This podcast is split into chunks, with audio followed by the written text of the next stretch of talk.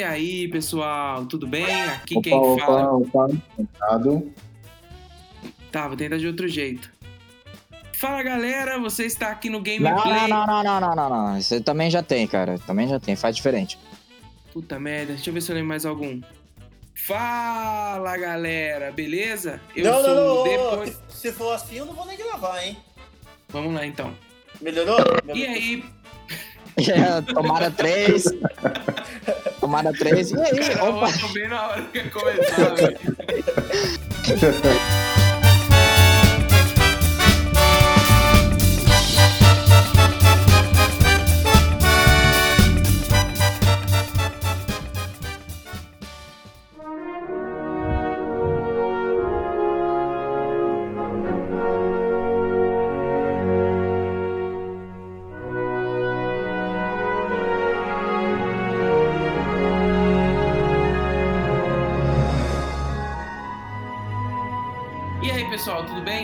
Primeiro episódio do podcast do Morféticos, que é o nosso blog de videogames sobre o mundo e tudo mais.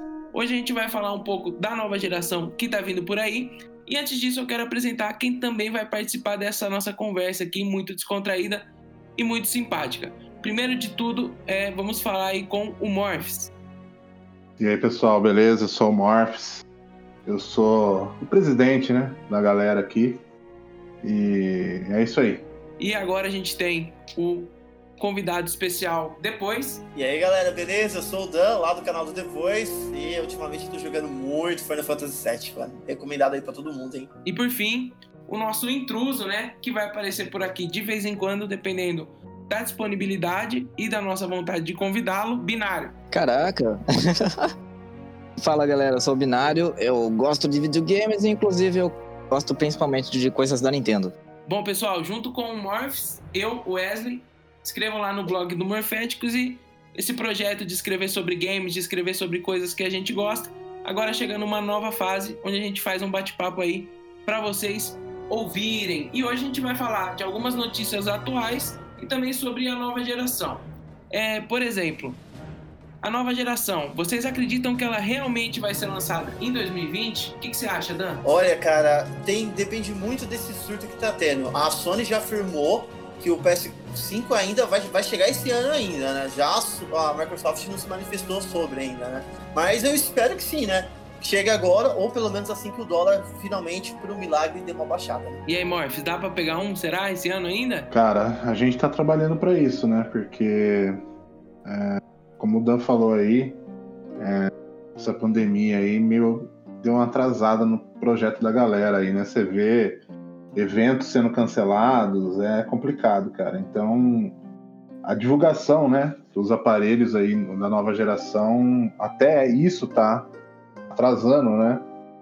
Complicado. Isso não sei se vocês concordam comigo, mas está trazendo, além de muitos atrasos e de um cronograma completamente diferente do que a gente esperava ou do que teve lá em 2013, quando foi revelado o Play 4 e o Xbox One, muito mistério. Pouca coisa a gente sabe até agora e também não tem muitas perspectivas se coisas vão ser anunciadas proximamente, né, Binário? Pois é, esse surto aí tá meio complicado. Tá atrasando os anúncios por causa do desenvolvimento dos jogos e tudo. Isso tá sendo complicado. A galera também que tá conseguindo trabalhar desenvolvimento dos games de casa mesmo tá fazendo o possível, né, pra conseguir entregar forma de uma forma legal assim para contribuir, dar segmento ao projeto para poder lançar os games e os novos consoles nova geração. Galera, o que a gente sabe até agora é pouquíssimo das capacidades, das capacidades técnicas de cada máquina. O Xbox já está mais conhecido, então do Xbox a gente já tem uma cara, já conhece o console, já viu que o controle não vai mudar muito e tem uma pequena preview, uma pequena prévia de como vão ser os jogos atuais. É, essa prévia foi mostrada num evento, o Inside Xbox, que ocorreu há duas, três semanas atrás, se não me engano, né?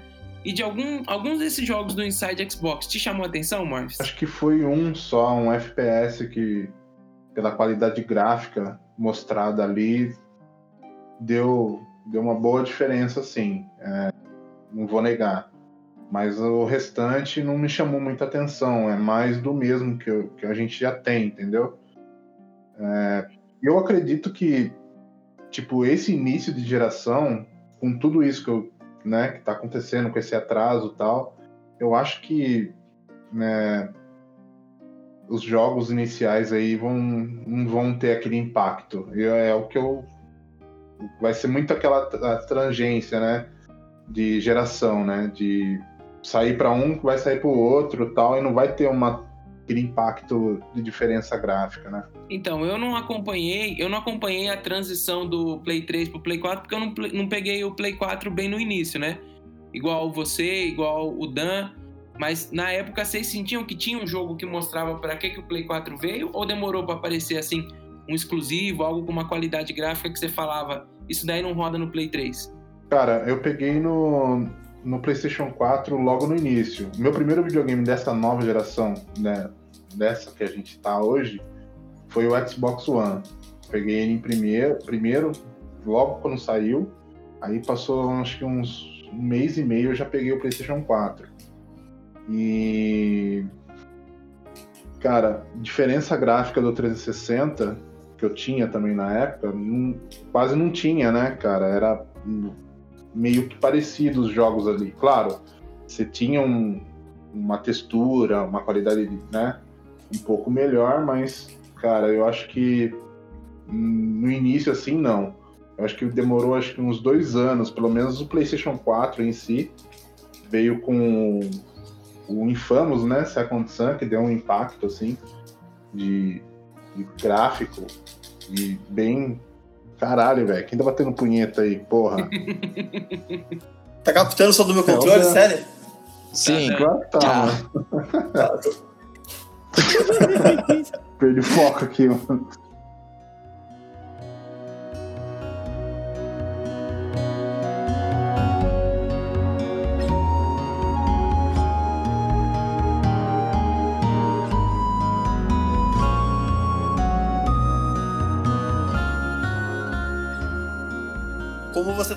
Aí, você perguntou pra mim pro Morphos. O Morphos falou que sentiu a diferença aí de uns dois anos pra começar a sentir a diferença gráfica. Eu peguei o Play 4, eu acho que ele saiu quando? Novembro, outubro, novembro de 2013. 13, né? Eu peguei ele em janeiro, janeiro de 2014. Eu peguei bem no comecinho dele. Eu lembro que eu peguei ele com o NEC, porque acho que só tinha quatro jogos no início, e meu cunhado pegou eu acho que jogo. Ah, eu acho que era Battlefield, saiu né? Que saiu junto quatro, com três jogos iniciais. É o NEC, Killzone e. Infamous, Second Son, não? Não. O Battlefield 4, não foi? É. Então, eu peguei com o NEC e meu cunhado pegou com o Battlefield. Eu lembro que quando eu coloquei o, o NEC pra rodar, por mais que o NEC não seja um jogo voltado para aquele gráfico surpreendente, eu já percebi ali uma certa diferença ali. Eles tinham o cenário, as texturas, tirando a questão dos personagens que já tava rodando muito melhor do que a capacidade que o Play 3 tinha pra época. Cara, a primeira coisa que eu senti diferença mesmo ao ver foi o, o Rise, Son of Rome. O meu colega de quarto pegou o, o, Xbox One e quando ele colocou o Rise Son of Rome, apesar de ser um jogo que tem dois inimigos e um desses inimigos é bem parecido comigo, aliás, só que tem uma barba sem falhas, deu para ver que aquilo lá realmente tinha um, não tinha uma física, não tinha uma jogabilidade legal, mas tinha efeitos de visuais de, de cair o queixo, cara. Que chamavam muita atenção. Agora, a questão em relação à geração lá do Play 3 e do 360, eu acho que essa, essa geração aí, ela se estendeu muito, né? Então, quando você chegou em 2013, os jogos que rodavam no Play 3 e no 360, eles tinham comprometimentos simplesmente para rodarem. Então, você pega, sei lá, BioShock Infinite. Ele roda mas a performance não é tão boa. Então eu acho que isso ajudou a talvez colocar o Play 4 e o One como se fossem plataformas bem mais estáveis em termos de performance, não em termos de gráfico, né? Então você tinha um jogo que rodava no Play 3 e no Play, no Play 4, mas a performance nos novos, nos novos era sempre melhor. E eu acho que isso vai acontecer agora, principalmente com os títulos cross-gen. Naquela época o Assassin's Creed 4 foi um jogo cross-gen, né? Então ele rodava aí a 30 FPS e passou a rodar 60 FPS no Play 4 e no One. E agora a tendência é que isso aconteça com o novo Assassin's Creed também. Que é um Assassin's Creed nórdico, né? É isso mesmo? É, é isso aí, ele vai ser o Valhalla agora que vai vir. Então, além disso, é... A gente viu ali que tem, na apresentação da Microsoft, a gente viu é, esse jogo de tiro, né? Que chamou a atenção do Morpheus, que é o nosso mago do FPS. Que quando não tá jogando Call of Duty, World War 2 está jogando Modern Warfare, não existe meio termo em relação a isso. Só uma questão, é, cortando um pouquinho, desculpa, mas é, só pra. É, eu pesquisei aqui só pra pegar o nome do jogo, é Bright Memory Infinite, pro Xbox Series X. Então, é, é, chamou, a, chamou a atenção, mas assim, a Microsoft ela tá vindo com uma proposta aí que todos os jogos vão ser cross-gen, né? Então todos os jogos que estão aparecendo ali, teoricamente, vão rodar no Xbox One normal de 2013. Óbvio com seus comprometimentos gráficos e de performance, porque o Xbox One já é uma máquina datada, né? Mas teoricamente vão rodar. E aí entra é, para mim uma nova questão que eu acho que vai ser crucial nessa nova geração, que é a diferença entre exclusivos ou serviços. O que vocês acham que vai fazer a diferença? Porque a gente teve na época do Play 4 e ainda tem até hoje com The Last of Us e Ghost of Tsushima anunciados, jogos exclusivos de peso, ou feitos por estúdios internos que são jogos que têm impacto. Para o lado do PlayStation e do lado do Xbox, na geração do One, ele começou com uma proposta de jogos exclusivos bem mais agressiva que a da Sony. Então você teve aí Sunset Overdrive, Rise e outros jogos exclusivos, Quantum Break. Mas depois essa proposta foi mudando para uma proposta de serviços, ou seja, voltada em oferecer mais títulos para serem jogados por um preço mais baixo. Então agora que essa questão de serviço foi testado com o Xbox One, o que, que você acha, Binário? Que na próxima geração ela vai ser mais importante do que os jogos exclusivos que o competidor vai fornecer, por exemplo? Então, eu acredito que vai influenciar bastante essa questão de serviços também. Como você disse, né, agora até que no começo a Microsoft para o One ela lançava mais os jogos exclusivos assim e com o passar do tempo eles também é, começaram a oferecer aquele programa do Xbox Play Anywhere, né? Então os jogos que você tinha lá no Xbox, você também se tivesse o Windows 10 você conseguia jogar eles na computador daí, né? Que daí ele tinha para usar na mesma conta.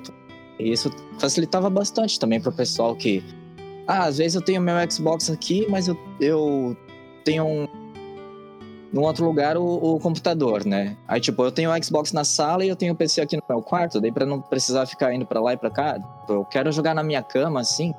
Eu só ligo ali e já boto o controle, fico na cama lá, jogo de boas. Não preciso ficar desmontando e trazendo toda a aparelhagem. Eu acho que isso deixou bem prático também.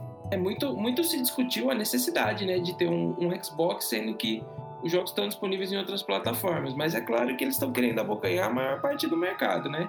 Então estão atirando para todo lado. Onde tem gente que pode comprar os jogos. Agora o Morpheus. O Morpheus ele teve Xbox não por muito tempo. E nesse tempo que você teve Xbox aí, você assinou o Game Pass? Você foi pro lado do serviço? Cara, é que não tem outra coisa para você fazer, né? Sei lá, o meu ponto de vista.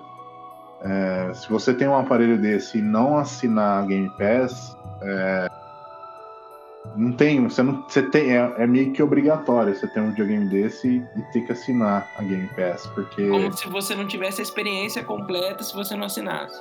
Sim. Mesmo tendo a Live Gold, né, para você poder jogar online e tal, essas coisas, é meio que obrigatório você ter a Game Pass, porque acaba, sei lá, não compensando você comprar é, um jogo físico para poder jogar determinado, determinado jogo que você quer jogar. Aí se você assina um serviço, você já está com o jogo ali disponível, entendeu? Mas, sei lá, é, meu ponto de vista, é, por fora disso, eu acho que isso meio que atrapalha.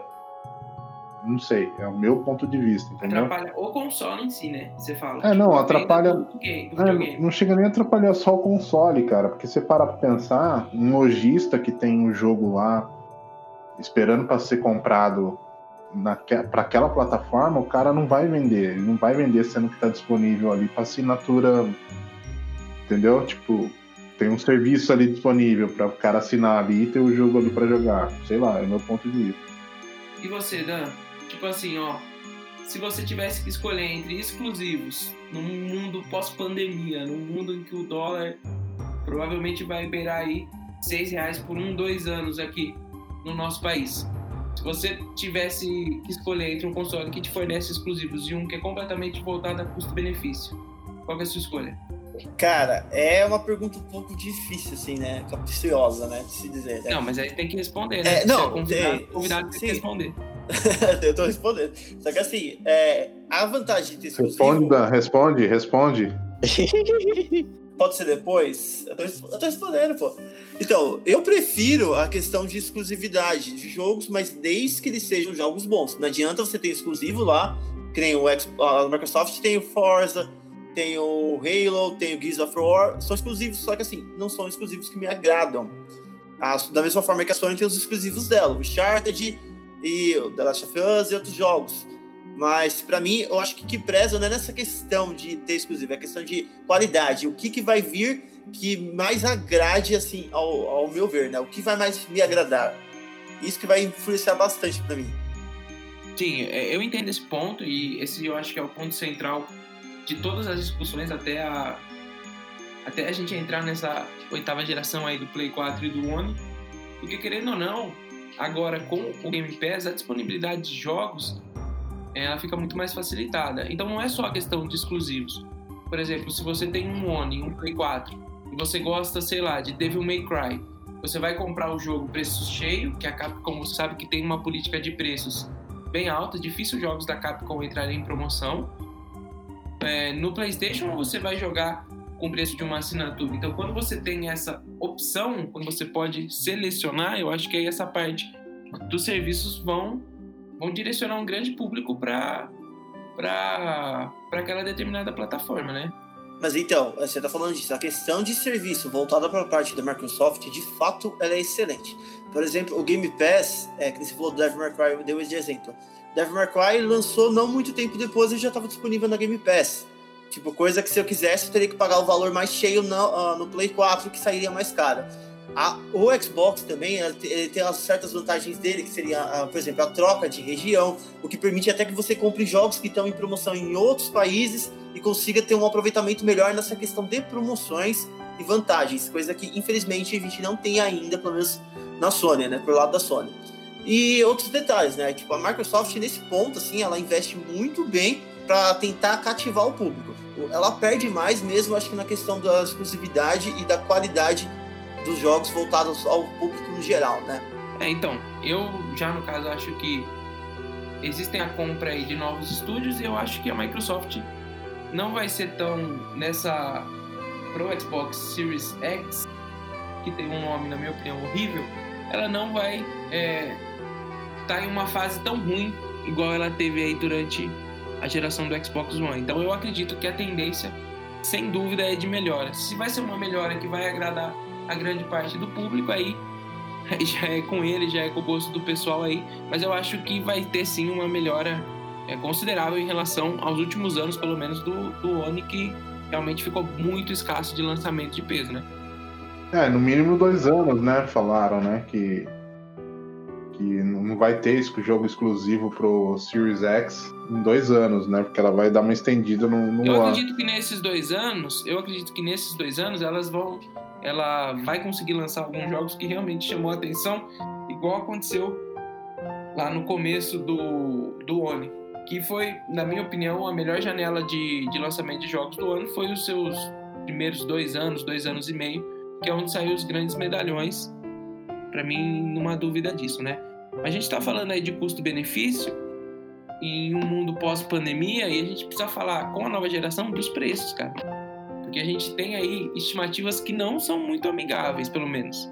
Lembrando que o, o PlayStation 4 saiu a 399 dólares, o Wii U foi lançado a 299 dólares e o Xbox One foi lançado a 499 dólares, mas depois baixou também para 399. E as estimativas são que esses preços não se mantenham, né, Dan? Sim, no caso do Xbox, ele no início eu lembro bem no comecinho quando foi lançado, ele realmente tinha essa questão de preço, né? O Play 4 você pagava 399 e no, no Xbox você pagava praticamente 500 dólares, porque ele vinha só porque ele, ele te obrigava a comprar junto com o Kinect no começo. Depois eles viram que isso não estava dando muito certo, que eles estavam perdendo muito mercado por questão de valor. Aí que eles lançaram a versão do Xbox sem o Kinect por 399. Aí foi quando eles começaram a vender um pouco melhor, é, compatível ao PS4 ali, né? Não a mesma quantidade, mas a concorrência melhorou um pouco. Sim, mas aí falando dos consoles que vão sair aí é, provavelmente em 2020. A tendência é que o preço seja maior do que o preço de lançamento da geração passada. Até porque envolve essa questão que você falou do aumento do dólar, é, como foi dito do PS5, ele está usando chip é, específico, chip especial, que ele é um chip caro para ser produzido, então o material para ter a qualidade e entregar o que eles prometem é um material mais caro. Então os consoles têm a estimativa de chegar assim mais caro ao mercado. Só que eu acredito que o Play 5 vai chegar muito mais caro do que o Xbox Series X. Morphs, qual você espera que venha mais barato? Play 4 ou Series X? Eu acho que vai ser é, o, o ponto-chave do início ali, de quem vai liderar, acho que o primeiro ano da, na geração aí. Porque pode até ser que seja igual os valores né, de, na, na, precificação dos produtos ali, mas eu acho que é, o que vai definir mesmo, mesmo a, a, empresa perdendo grana, né, de acordo com, com o valor do produto a ser fabricado, eu acho que eles vão vender abaixo do valor deles lá. Porque eu lembro que aconteceu isso exatamente com o PlayStation 3, lembra? Uhum aconteceu isso. É, o, o, valor era muito alto, eles abaixaram, mesmo perdendo grana, eles fa fabricavam, mas ele queria, as empresas queriam que vendesse jogo, né? Mas enfim, eu acho que eu acho que vai ser o mesmo preço de um PlayStation 4 Pro, no início. Aproximadamente vai... 500, né? 500 dólares é. pra galera lá fora. 499, certeza. Sim, é outro ponto. Você falou do Play 3, mas teve outro console. A Microsoft já passou por isso também. No, no, com o primeiro Xbox, quando ela começou a entrar no mercado, ela também tomou prejuízo, eu acho que nos, nos primeiros anos, com essa questão. Né? O custo para eles era alto é, do desenvolvimento, porque basicamente o Xbox não era um PC disfarçado, né? Para a época, e eles tomaram durante um tempo um prejuízo ali eles não tinham lucro com a venda dos consoles para atingir o mercado, né? Inicialmente. Eu acho que nesse ponto, se a Microsoft tiver um custo maior, eu acho que ela vai adotar a mesma estratégia, ou a Sony talvez adote a mesma estratégia, que nem eu fiz com o Play 3, para não perder mercado inicialmente. Porque, como o Morris falou, né? O, o que vai ditar a regra no começo, para indecisão, principalmente para quem gosta ou tem os dois consoles, vai ser o preço, né? E esse preço está relacionado com o hardware, né? O que a gente sabe até agora são duas propostas diferentes. Então a gente tem aí o Xbox focado em potência bruta. Então vai ser um console aí que já está já tá anunciado que vai ter 12 teraflops. Então é o dobro em teraflops, mas praticamente quatro vezes a potência do Xbox One X em um, é, um hardware que aceita ray tracing, acelerado por hardware. Então você tem ali uma máquina muito poderosa, inclusive suplementada por um SSD. Porém, esse SSD da Microsoft ele é diferente, é, segundo os rumores, né, do SSD da Sony. Então a gente vai ter uma briga em que o Xbox teoricamente vai oferecer uma capacidade gráfica maior, não que essa capacidade realmente vá se realizar, e o Play ofereça um SSD com mais velocidade, um SSD NVMe proprietário que tem uma capacidade realmente maior. E um SSD maior, um armazenamento maior, permite um swap, um swap uma troca muito mais rápida entre a memória, é, entre a placa-mãe, né, o processador e a memória. Então, aí no caso, o que, que vocês acham que vai ser mais determinante? Um SSD ou um teraflop? Ou uma capacidade gráfica? Se você fosse um desenvolvedor aí, Morphs, o que, que você acha que seria mais interessante para trabalhar? Ah, cara, eu acho que na, na vista de um desenvolvedor, eu acho que ter ferramenta para poder trabalhar é, com mais facilidade no desenvolvimento, no desenvolvimento, eu acho que é bem mais é bem melhor, né, para o desenvolvedor fazer. E na, na proposta da Sony, ela vem, ela focou nisso, né? Tanto é que teve uma, uma uma, um evento só para falar isso, né? Que eu achei super errado eles falar, fazer isso. É, fazer uma, um evento só para falar isso das especificações. Mas enfim, eu acho que deu para ali deu para ver como que vai ser, né, cara, o, a ferramenta que a Sony vai disponibilizar para essa galera aí. Eu acho que vai ser melhor. Eu acho que a Sony tá, tá um passo à frente aí. Eu acho que o Xbox ele até tem essa facilidade também, porque hoje, hoje usa a mesma arquitetura, né, do, Play, do PC e tal. Mas eu acho que por ter mais facilidade e o, o SSD da, do, do PlayStation 5 ter essa capacidade de processamento melhor, mas ser mais rápido, eu acho que a Sony vai sair na frente aí. Mas eu acho que vai ser meio que pau a pau, cara. Não vai ter tanta diferença assim. Porque, para pra, para pra pensar comigo. Para pra pensar comigo.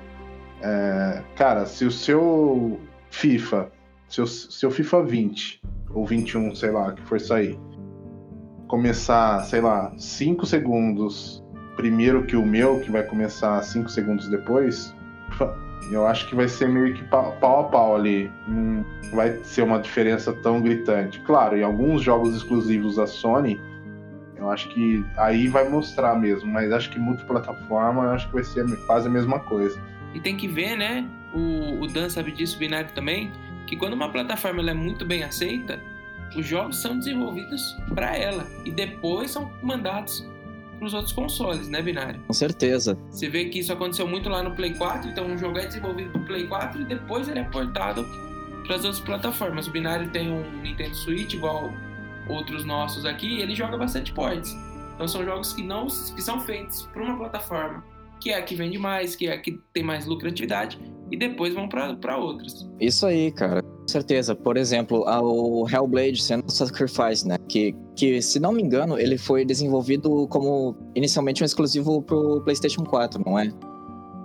Tanto que depois a Microsoft comprou o estúdio e lançou o game para pro Xbox e acabou também vindo pro Switch. E as técnicas que eles usaram no game para o port do Switch, que tem as cutscenes que elas não estão rodando ali em tempo real, são cozinhos mesmo, é, você não sente tanta diferença assim, não. Pelo menos a minha experiência com o game assim, eu zerei ele e eu não tive o menor problema. Foi muito tranquilo de jogar os. Oh. Hellblade. O... É, o Hellblade. É que eu ia misturar o Senua com. eu me enganei. Beleza. Então, para mim, eu joguei tanto na, na televisão como no portátil bastante esse game. E assim, para mim foi super tranquilo para zerar esse jogo sem problema nenhum. Principalmente as partes que tem bastante coisa na tela acontecendo, batalha, tudo lá. Pra mim foi bem tranquilo esse game. Nesse game aí você consegue ver que tem uma diferença, porque as cenas, igual o Binário falou, as cenas são pré-renderizadas, né? Então tem uma pequena diferença aí entre o que é gameplay e o que é cutscene, mas ela não é tão gigante assim. Mas você vê claramente que o jogo foi feito para outra plataforma e depois só ali adaptado. Falando também do que, que tem de novo, a gente teve aí nessa geração passada o Wii U, que trouxe um gamepad gigante, o Play 4 que trouxe aí é, uma reformulação no DualShock e nessa geração do Play 5 e do Xbox Series X, que a gente tem de novo até agora é um novo visual pro controle do PlayStation, que agora não chama mais DualShock, chama DualSense. Você inclusive pode ver aí uma matéria sobre toda a evolução dos controles da família PlayStation até a gente chegar no DualSense. E principalmente o que chama mais atenção é um sistema de áudio novo. Você viu isso daí, Dante? Chamou a atenção um sistema de áudio? Como você acha que isso pode você acha que isso pode fazer a diferença no final das contas? Cara, eu tava vendo essa questão de áudio e tudo mais que eles estavam falando do controle, do play e tudo mais. Eu achei bastante interessante que agora parece que o controle do DualSense ele vai vir aquela questão do microfone que não é somente um microfone, é um microfone anti-ruído que vai permitir com que você, a proposta é que você jogue os jogos falando com seus amigos em par, sem ter interferências externas de, de fora, e até mesmo faça interações, tipo lives, essas coisas, com uma maior interação. E vai ser muito interessante essa questão que eles estão trazendo para favorecendo o, a, a, capacidade, a qualidade de áudio, né? Vai ser capturada em cima do, do PS5 por causa disso. É, Fala-se de um sistema de áudio 3D, onde teoricamente é, o áudio programado ele vai aprendendo com, com você, ele vai se adaptando ao usuário e essa ferramenta está disponibilizada para os desenvolvedores. O Morphs tem um Play 4 e eu não sei, Morphs, no Play 4 a gente viu aí a chegada do touchpad, né? E, e, do, e da caixinha de som na frente do controle. E você acha que isso foi usado bastante? De modo que dá para esperar que esse sistema de áudio seja um diferencial ou não? Sim, no caso a gente teve um exemplo aqui claro, né? Você viu o Dani, o Dani batendo uma punhetinha e a gente escutando ele aí. e a gente escutando claramente o que ele estava fazendo, né? O controle.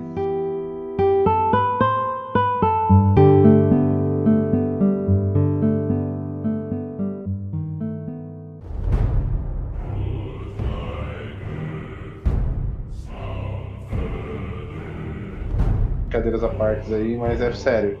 Os jogos exclusivos da Sony usou bastante isso.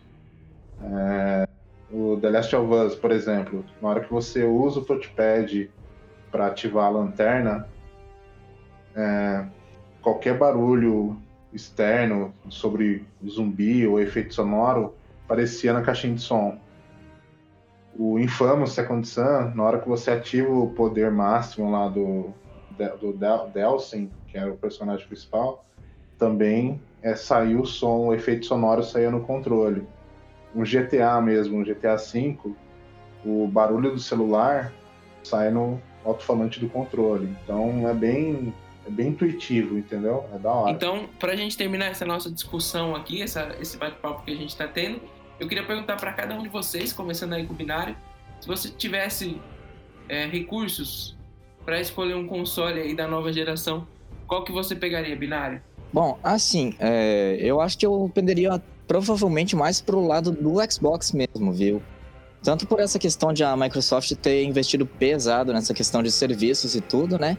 Como que pelos jogos também que eles anunciaram aqui a princípio, que eles fizeram na transmissão no outro dia, tem bastante jogo que me interessou. Tem um lá que é, tem um visual meio anime e tudo até, né? E, tipo, eu gosto bastante dessas coisas. Eu achei aquele jogo interessante. E também tem aquele outro com uma pegada bem mais sombria, assim, que eu também interessado. Eu fico curioso também agora com o que, que vai vir depois desses outros jogos que eles já anunciaram. Eu acho que eles vão ter bastante coisa legal, assim, pra trabalhar em cima do uso da plataforma. É, se vir um jogo de anime dark, então, você tá feito, né? É, porque... Com certeza, cara, porque assim, é, hoje, na geração do Xbox One, o que, que a gente vê? É difícil lançar jogo de anime pro console da Microsoft, né? Tem o quê? No máximo esses animes mais famosos, Naruto, Dragon Ball e tal, né? Geralmente, o, o que, que tem lançado para hoje de jogo de anime vai tudo geralmente mais pro PS4 e alguma coisinha vem para o Switch. Então, eu achei isso um diferencial agora, que eles tenham anunciado um jogo com uma pegada mais anime vindo pro console da Microsoft. Então, otakus à parte.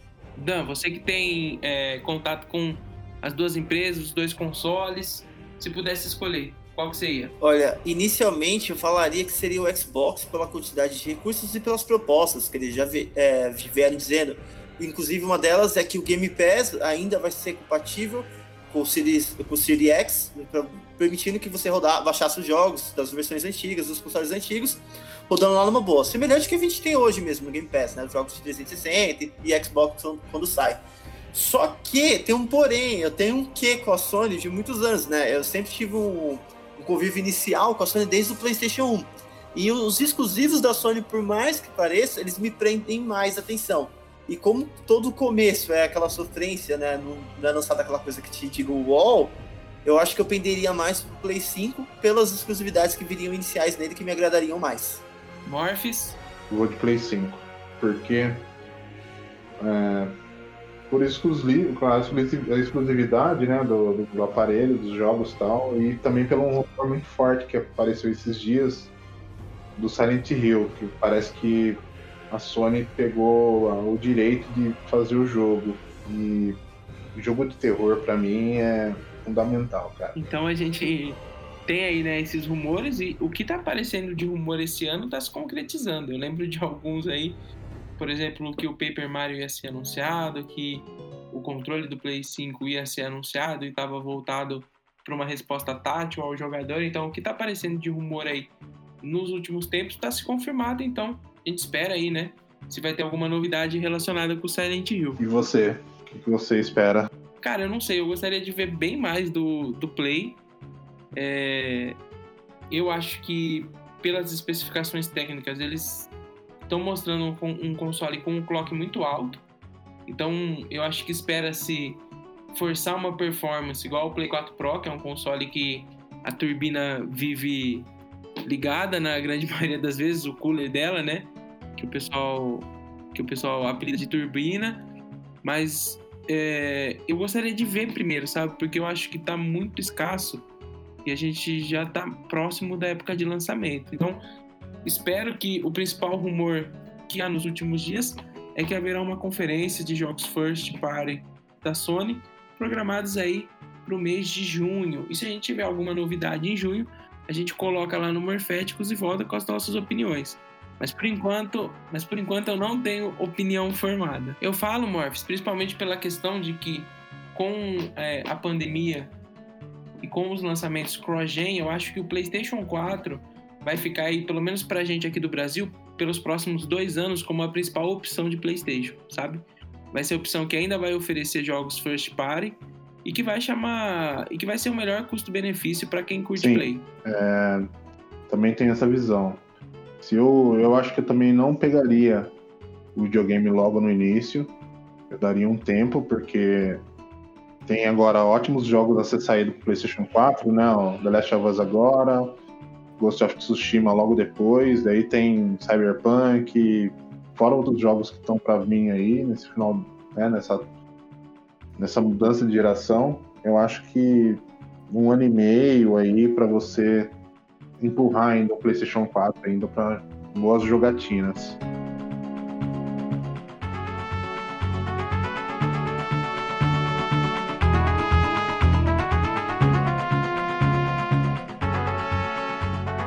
Pessoal, então a gente termina a nossa discussão aí falando da próxima geração. E agora, para terminar o nosso papo, a gente tem um tópico separado para cada pessoa que está aqui no nosso, é, na nossa conversa. Então eu quero falar sobre o Billy, sobre os vazamentos que estão acontecendo de código-fonte, sobre o Morphs, com o Morphs, né? Sobre o vídeo de review do Ghost of Tsushima e com o Dan sobre o lançamento que está chegando aí do Xenoblade Chronicles. Bini, os lançamentos que estão acontecendo de código-fonte agora. Você que é o nosso garoto da emulação ou o garoto que tenta emular tudo em qualquer lugar. Você acha que vai trazer algum benefício para a emulação? Cara, eu acredito que sim, que como eles vão poder verificar mais a fundo sobre a construção das plataformas antigas, né?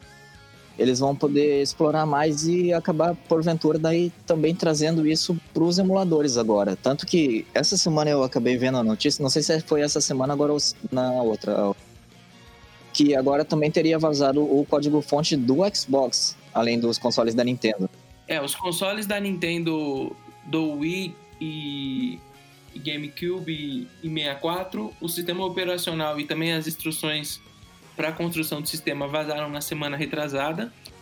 É, na semana passada, a gente está gravando aqui no domingo, na semana passada vazou então é, o código-fonte do Xbox original e notícia de 11 horas atrás é que também vazou o código-fonte do sistema operacional do 3DS. Então, Poxa, essa aí assim, eu não tava assim, ligado, não. essa é nova até pra é, mim. É uma notícia bem fresca. Então, assim, os códigos fontes estão por aí em todo lugar, né? Isso aí, tipo, o Dolphin, que já fazia muito bem o trabalho dele emulando os jogos de Wii, Cubo, e ele já tem um, mais de 14 anos de projeto. Eu acredito que eles vão poder melhorar muito mais ainda o que, que der, até porque o computador vai evoluindo, as peças cada vez eles vão fazendo negócios muito mais absurdos para rodar. Agora tem essas placas de vídeo nova com porta ray tracing, tudo. Eu acho que eles conseguem de repente adaptar para fazer um negócio bem legal nessas questões da emulação também é, desses consoles. Então, emulação emulação normalmente é retroengenharia. Então o pessoal tenta escrever um sim, código sim, de trás agora com frente. Isso aí. Podemos falar assim. Pode usar o mesmo código, senão dá BO. É, porque não é, você não pode usar o mesmo código fonte, né? Igual fato. o Morph está falando, porque você pode ter um problema. Mas é uhum. possível que você, entendendo como esse sistema funciona, aprimorar a sua engenharia reversa que você está fazendo ali, né, Morph? Sim. Eu vi eu vi isso a respeito, eu li isso a respeito, falando que em algum comentário estava falando, ah, agora a Nintendo abriu as portas, vai ter o pessoal que faz a emulação dos consoles dela, vai ser fácil agora deixar os emuladores rodando liso, né? Mas não, não é bem por aí. É, se pegar usando, é, dá um dá um, tremendo Pois é, eles só podem analisar o código ali, eles têm que analisar e readaptar de uma forma que não dê problema para o time da emulação que, que desenvolve esses Exato. aplicativos. Morphs, quero falar com você agora um pouco de Ghost of Tsushima. A gente teve o trailer do Ghost of Tsushima aí na semana retrasada. Eu acompanhei junto com você, a gente estava vendo junto.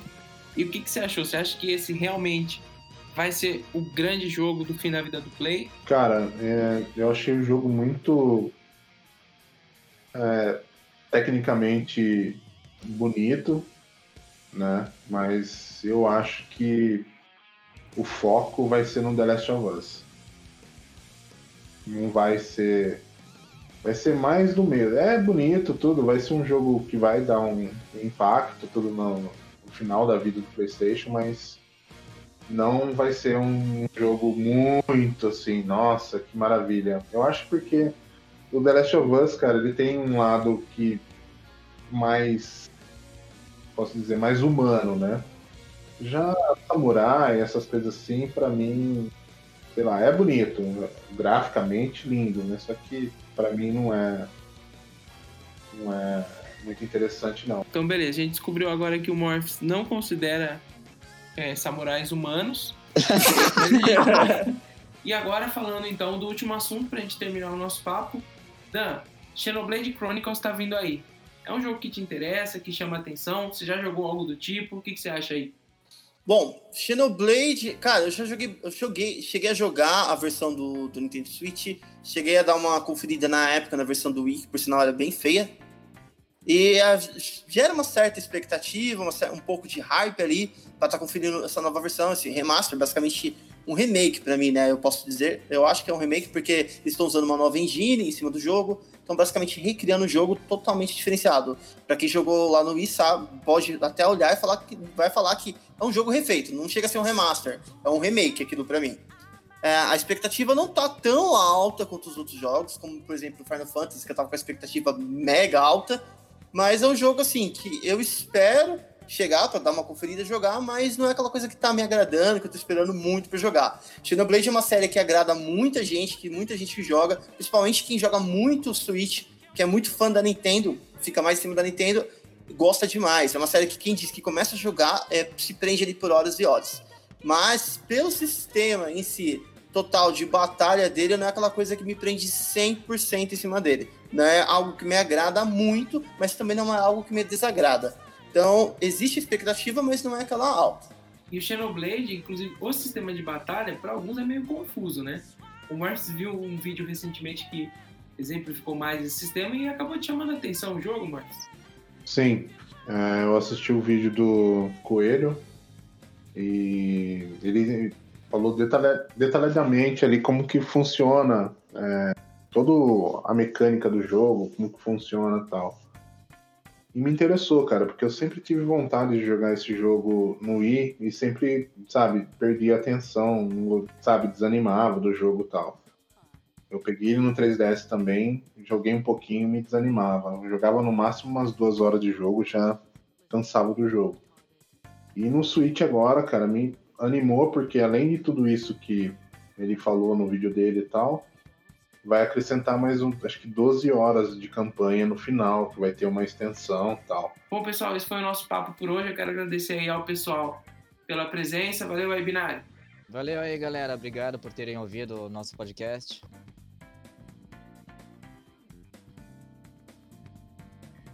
Vai, Morphs. Dormir, desculpa. Percebi. Não, tô zoando, tô brincando. É... Valeu aí, pessoal. E foda-se o resto. Bom, né? Valeu aí, Wesley, pelo convite. Valeu, Morphs, pelo convite também, podcast. E tomara que dê tudo certo aí pra vocês nessa empreitada. E a gente se vê nos próximos aí que eu for convidado. Beleza, pessoal? Não deixa de visitar, então, o canal do Depois e o nosso blog do Morféticos. Esse foi o nosso episódio piloto. Valeu!